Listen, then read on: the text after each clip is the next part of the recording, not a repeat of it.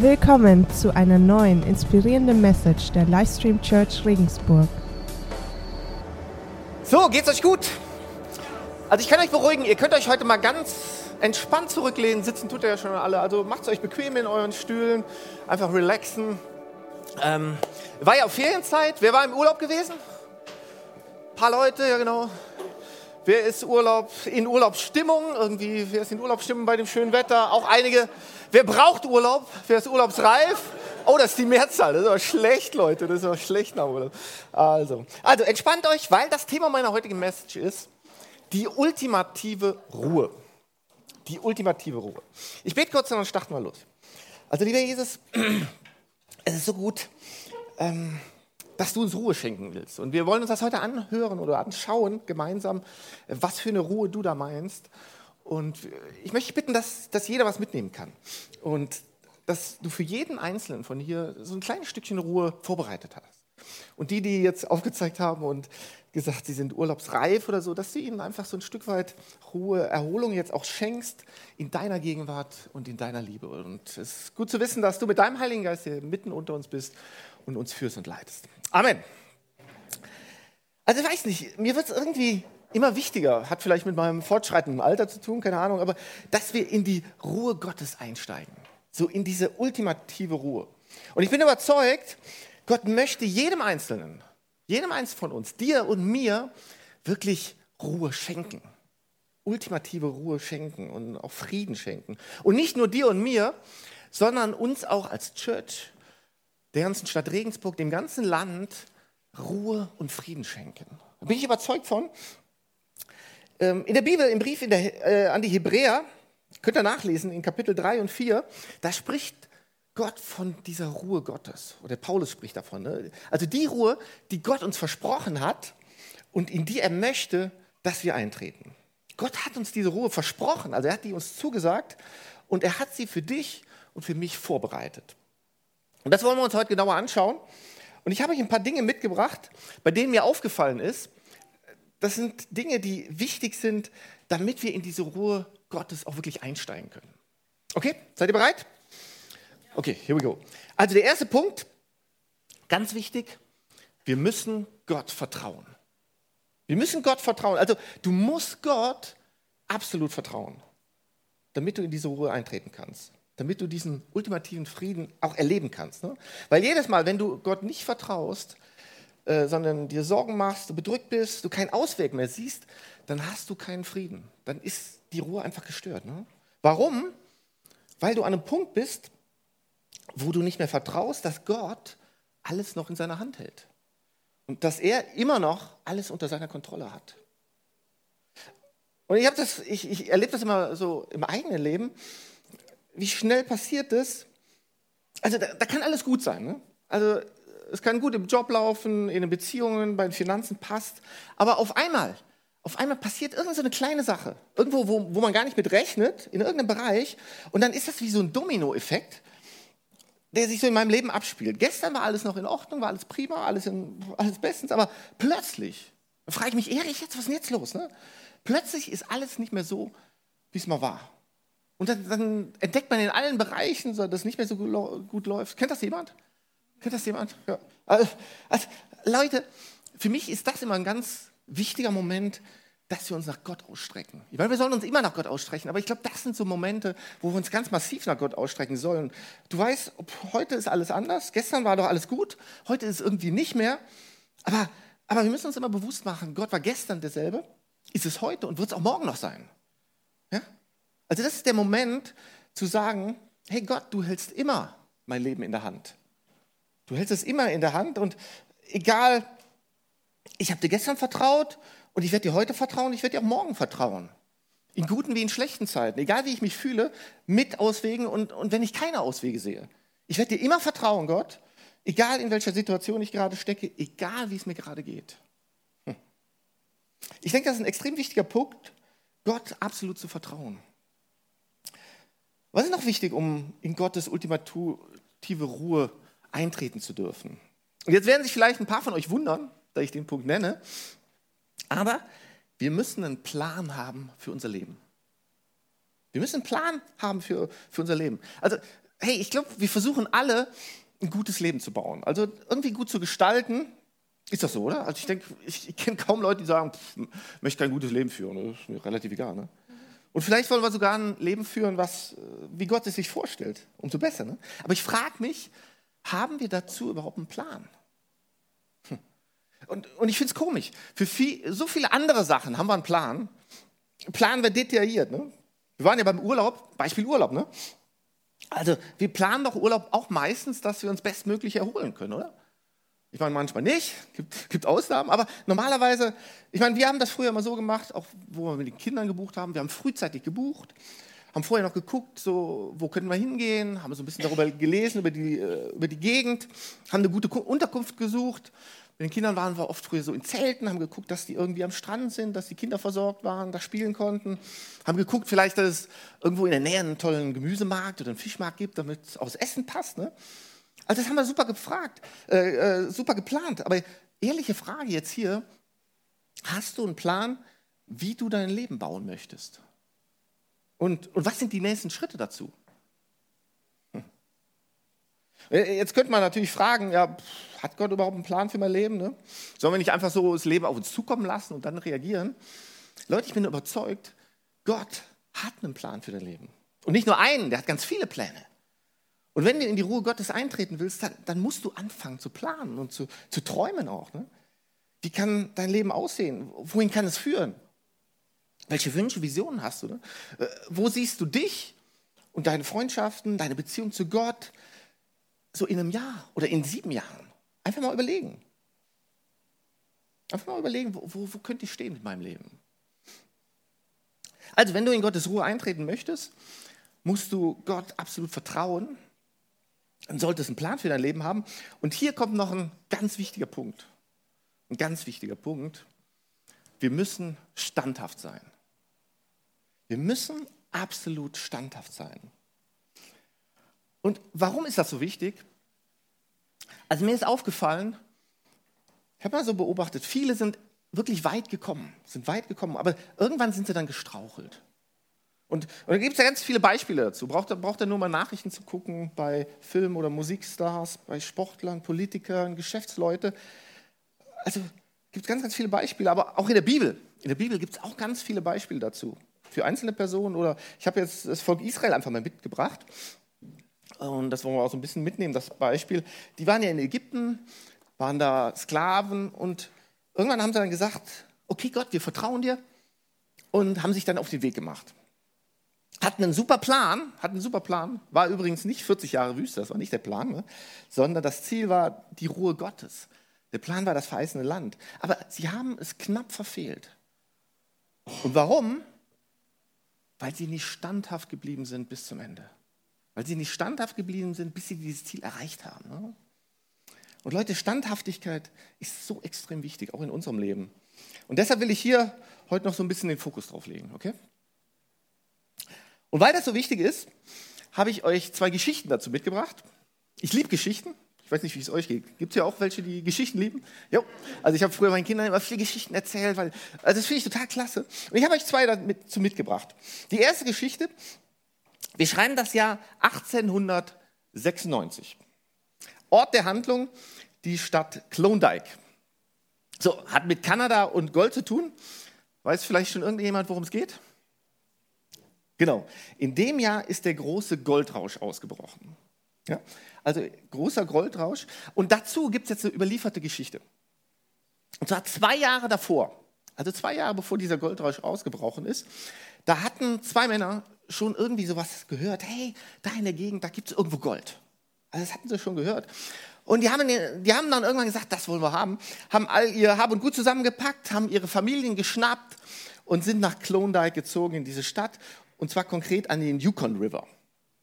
So, und da haben sie angefangen, jetzt nach Gold zu schürfen.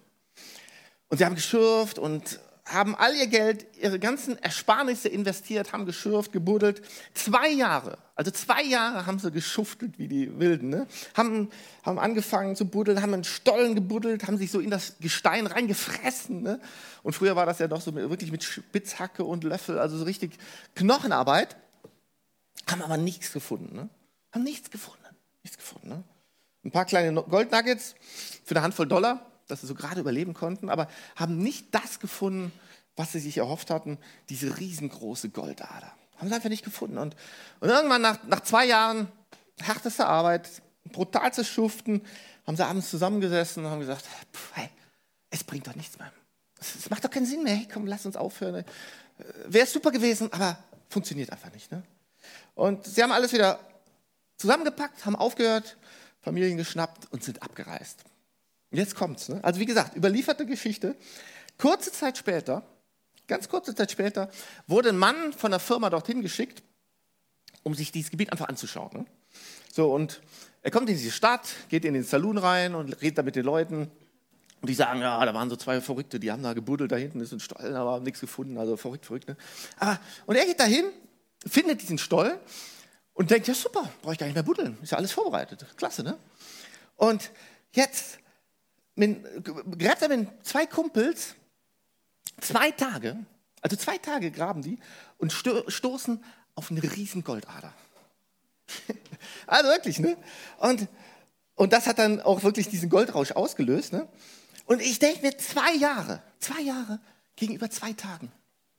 Also zwei Jahre haben die, haben die da geschuftet und gebuddelt und zwei Tage vor dem großen Durchbruch haben sie aufgegeben. Und, und ich, ich habe die Geschichte gehört, also mir hat es echt das Herz wehgetan. Also ich habe fast heulen angefangen. Ich habe gedacht, das gibt's doch gar nicht. Ist doch schrecklich, ne? Zweite Geschichte. 1968, da waren die Olympischen Spiele in Mexiko. So, da gab es einen Marathonläufer aus Tansania, der John Stephen Aquari.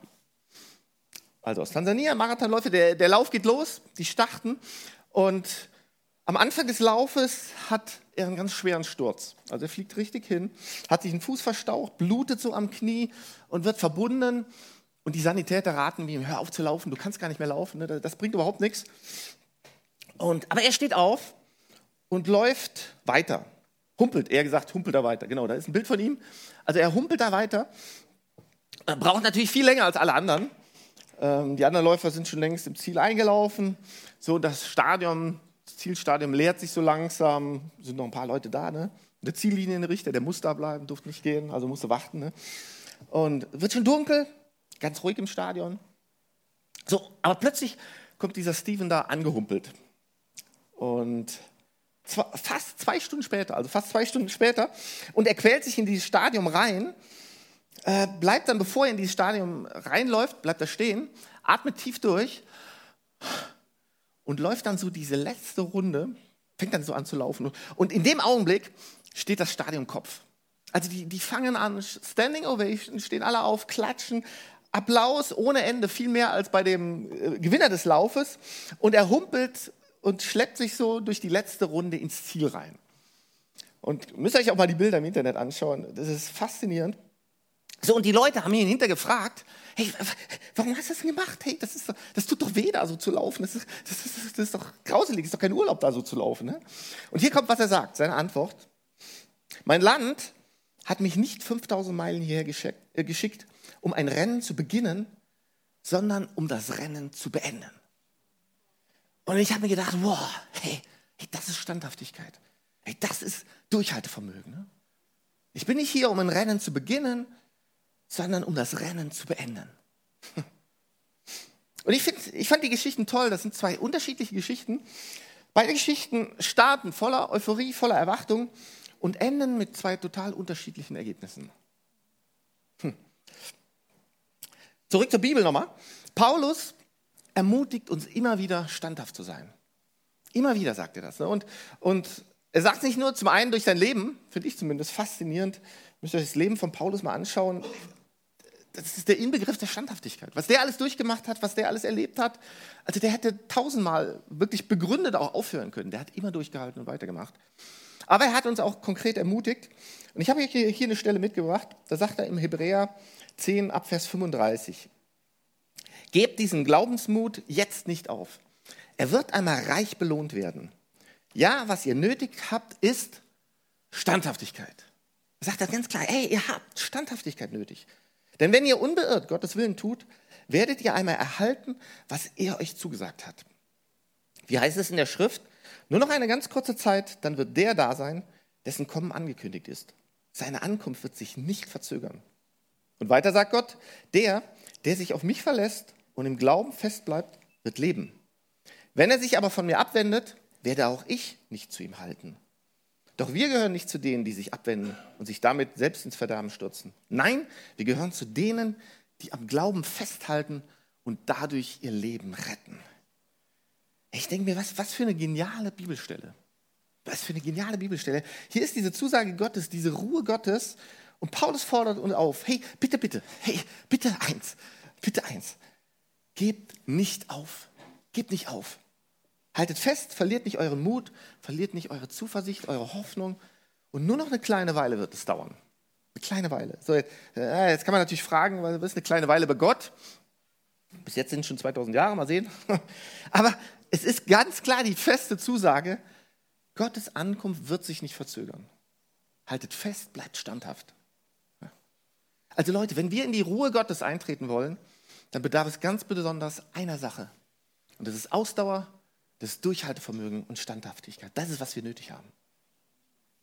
Weißt du, zu viele Leute beginnen das Rennen und fangen dann an zu laufen, super, legen einen super Lauf hin. Das ist super genial, aber kurz vor der Ziellinie hören sie auf. Weil irgendwas ist zu schwer geworden, irgendwas hat geschmerzt, hat sie abgelenkt und sie laufen dann nicht mehr auf Gottes Ruhe zu. Gott hat dir und mir was zugesagt, ja? Und wenn du nur unbeirrt weiterlaufst auf deinem Lebensweg, dich nicht ablenken lässt, du standhaft bleibst, hey, dann wirst du in die Ruhe eintreten, die Gott für dich vorbereitet hat. Das ist eine feste Zusage. Und wie gesagt, nochmal Israel sind 40 Jahre durch die Wüste geirrt und dann kurz vor dem Ziel sind sie umgekehrt. Und Paulus sagt dazu, hey, ich hoffe, dass wir nicht den gleichen Fehler machen wie unsere Vorfahren. Und er ermutigt uns wieder. Hier Hebräer 4 ab Vers 1. Da sagt er, wie schrecklich wäre es, wenn einer von euch am Ende ebenfalls das Urteil hören müsste, er habe das Ziel nicht erreicht. Wir wollen alles tun, damit das nicht geschieht. Wir wollen alles tun. Schließlich gilt Gottes Zusage nach wie vor. Auch uns ist ein Angebot verkündet worden, an seiner Ruhe teilzuhaben. Genau wie jenen Menschen damals. Ihnen allerdings hat es nichts genutzt, diese Botschaft zu hören, weil sie zum Glauben nicht der Glaube hinzu, äh, weil zum Hören nicht der Glaube hinzukam. Wir jedoch haben die Botschaft geglaubt und angenommen und wer das tut, bekommt Anteil an seiner Ruhe. Bekommt Anteil an seiner Ruhe. Und weißt du, aufgeben ist nicht was, was, was so äußerlich beginnt, sondern was, was innerlich beginnt, in dir drin, in deinem Herzen. Ne? Zum Beispiel die Israeliten. Das, das, was ist das Erste, was sie getan haben? Ist ja nicht so, dass sie gleich am Anfang umgekehrt sind und, und weggerannt sind. Ne? Das Erste, was sie gemacht haben, sie haben sich bei Mose beschwert. Ne? Hey, haben gesagt, damals in Ägypten warst du gut. Stimmt überhaupt nicht, aber haben sie gesagt. Ne? Aber jetzt schaust du dir an, jetzt sind wir in der Wüste, gibt es nichts zu essen, nichts zu trinken. Und wir werden verhungern, wir werden umkommen, verdursten. Was haben sie gemacht? Sie haben innerlich angefangen, an dem, nämlich Gott, zu zweifeln, der ihnen diese Ruhe versprochen hat. Hm? Und Leute, wir können hier eine typische menschliche Reaktion erkennen. So oft legen wir unser Vertrauen, unsere Hoffnung, unsere Zuversicht vielmehr in die Versorgung als in den Versorger. Vielmehr in die Versorgung als in den, der die Versorgung spendet. Ne? Vielmehr in die Heilung als in den, der heilt, in den Heiler. Ne? Und dann kommt die Versorgung, die Heilung Vielleicht nicht gleich. Und wir sind enttäuscht, frustriert. Und was passiert dann? Sagt uns Sprüche. Sprüche 13, 9 und 12. Da heißt es, wer Gott treu bleibt, gleicht einem hell brennenden Licht. Der Gottlose aber ist wie ein Licht, das erlöscht. Endloses Hoffen macht das Herz krank. Ein erfüllter Wunsch schenkt neues Lebensfreude. Ja, da wird gesagt, endloses Hoffen macht das Herz krank. Eine andere Übersetzung sagt, eine verzögerte Hoffnung macht dein Herz krank. Das heißt, wenn du auf irgendwas hoffst und es passiert nicht, und du hoffst weiter und es passiert nicht, und es passiert und es passiert einfach nicht, dann, dann irgendwann wirst du enttäuscht frustriert, das ist klar, und du, du wirst dann bitter im Herzen. Und dann bleibst du nicht mehr standhaft und gibst auf. Und Es ist schade, so viele Menschen sind irgendwie enttäuscht von Gott. Sind irgendwie so enttäuscht von Gott, weil er nicht das getan hat, was sie wollten. Ne? Warum? Weil sie nicht auf den Heiler, auf den Versorger vertrauen, sondern auf die Heilung die Versorgung. Und dann sagen sie sich so, Herr Man, all diese Versprechen, ich sehe kein einziges von denen in meinem Leben, wird so viel zugesagt, aber ich, ich sehe bei mir überhaupt nichts. Und dann, dann fangen sie an zu schwanken und sind nicht mehr standhaft. Aber die Bibel ermutigt uns, hey, warte, nur noch eine kleine Weile. Der, der kommen soll, der wird kommen. Und der wird sich nicht verzögern. Der wird genau im richtigen Moment kommen. Halte du an deinem Glauben fest. Bleib standhaft, gib nicht auf, halte fest an der Hoffnung, an der Zuversicht, halte fest an Gott. Das ist unser Job. Und Leute, mir ist noch so aufgefallen, wenn wir so über die Ruhe Gottes sprechen, es bedeutet viel mehr, als, als mich zurückzulehnen und meine Füße hochzulegen. Ne? So zurücklehnen, Füße hoch. Und manchmal haben wir so das Bild, denke ich. Ne? Gottes Ruhe bedeutet, hey, relax, ich, ich mache jetzt hier erstmal gar nichts. Die anderen sollen doch was tun, sollen die doch arbeiten. Ich tue die Hände in die Tasche und warte mal so ab, was Gott tut. Ne? Das ist nicht Gottes Ruhe. Das ist nicht Gottes Ruhe. Gottes Ruhe ist nicht was träge, was langweilig ist. Ne? Gottes Ruhe, die schenkt Energie, ist voller Kraft und Leben, ist voller Vision. Nach außen unglaublich dynamisch und spannend, aber innerlich absoluter Ruhe, vollkommener Frieden. Und das finde ich so toll, diese, diese Spannung auch. Ne? Ich möchte wirklich Mut machen, dass du nicht aufgibst. Ich will dir Mut machen. Paulus sagt im Brief an die Philipper 1, Vers 6, ich bin überzeugt, dass der, der etwas so Gutes in eurem Leben angefangen hat, dieses Werk auch weiterführen und bis zu jenem großen Tag zum Abschluss bringen wird, an dem Jesus wiederkommt. Hey, Jesus hat das gute Werk in dir begonnen und er wird es auch zur Vollendung bringen. Und Jesus weiß schon, wann und, wann, äh, und was er tut. Was er tut und wann er es tut. Bleib du nur standhaft. Bleib du standhaft an ihm dran. Und nochmal zu den zwei, zwei Geschichten. Ne? Denk an den Goldgräber. Wie schade wäre es, wenn du, keine Ahnung, zwei Tage vor der Ziellinie sagen würdest, sorry Jesus, hey, ich habe es probiert mit dir, hey, hat sich wohl nicht gelohnt. Ne? Weißt du, ich habe dir zwei Jahre Zeit gegeben. Ich habe dir zwei Jahre für diese Sache Zeit gegeben, aber du hast nicht gemacht, was du versprochen hast. Ne? Wer weiß, vielleicht war das Versprechen ja kurz vor deiner Haustür. Und du hast es im letzten Moment abgelehnt. Ich sei doch wie der Marathonläufer, der sagt, ich bin nicht hier, um ein Rennen zu beginnen, sondern um mein Rennen zu beenden. Es kann anstrengend werden, hey, manchmal vielleicht schmerzvoll, aussichtslos, aber ich werde über die Ziellinie laufen. Das ist mein Ziel. Und stell dir vor, du, du hättest diese Einstellung, diesen Spirit in deinem Leben. Ne? Egal, was in deinem Leben passiert, egal, was auf dich zukommt, egal, wie schwer dein Leben auch sein mag. Diesen Spirit, hey, ich bin nicht hier, um aufzugeben. Gott hat mich hierher gestellt, hat mich hierhin gestellt, berufen. Nicht, dass ich mein Rennen nur anfange, sondern dass ich es auch beende. Und ich werde es beenden, da kann kommen, was will. Ne? Und wenn ich hinfalle und, und wenn ich vielleicht sogar von anderen umgehauen werde, ausrutsche, dann stehe ich wieder auf. Und wenn ich keine Hoffnung mehr habe, dann gehe ich zu Jesus und hole mir die Hoffnung, all die Hoffnung, die ich brauche. Egal was kommt, ich gebe einfach nicht auf. Und noch einen Schritt weiter. Stell dir vor, wir alle hätten diesen Spirit. Also diese Einstellung, diesen Mut, diesen Glauben, dieses Vertrauen. Ne? Wir alle hätten dieses Leben erfüllt mit dem Heiligen Geist. Hey, man, wie kraftvoll könnten wir diese wundervolle Stadt Regensburg von der Liebe Gottes verändern. Weißt du, Gott hat ein großes Leben für dich geplant. Spannend, aufregend, voller Abwechslung, voller Abenteuer. Gott hat für jeden einzelnen von uns Versprechen vorbereitet. Der hat die vorbereitet, die wir jetzt schon annehmen können, die wir jetzt schon genießen können. Und die Bibel sagt, Jesus wird nicht erst noch siegen, er hat bereits gesiegt. Ne? Das sagt die. Und durch Jesus bist du, sind wir auch zu, Jesus, äh, zu Siegern geworden. Das ist so eine feste Zusage. Ich würde zum Abschluss gerne noch kurz persönlich mit dir werden. Vor welcher Herausforderung stehst du gerade vielleicht in deinem Leben? Die, wo du sagst, hey, das wird schwierig. Vielleicht sogar aussichtslos, wo du sagst, hey, keine Ahnung, wie das gehen soll. Wo du anfängst zu wanken, zu zweifeln, wo du sagst, hey, ich habe gar kein Fundament mehr, das, das schwindet langsam, ich weiß gar nicht mehr, woran ich mich festhalten soll.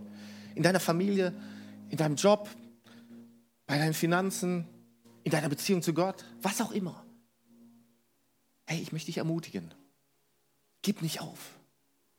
Gib nicht auf, sondern vertraue Jesus absolut. Vertraue ihm absolut. Halte fest an dem Plan, den er dir für dein Leben gegeben hat. Und bleib standhaft. Jesus wird kommen. Und halte fest an dem, was Jesus Gutes für dich vorbereitet hat. Amen.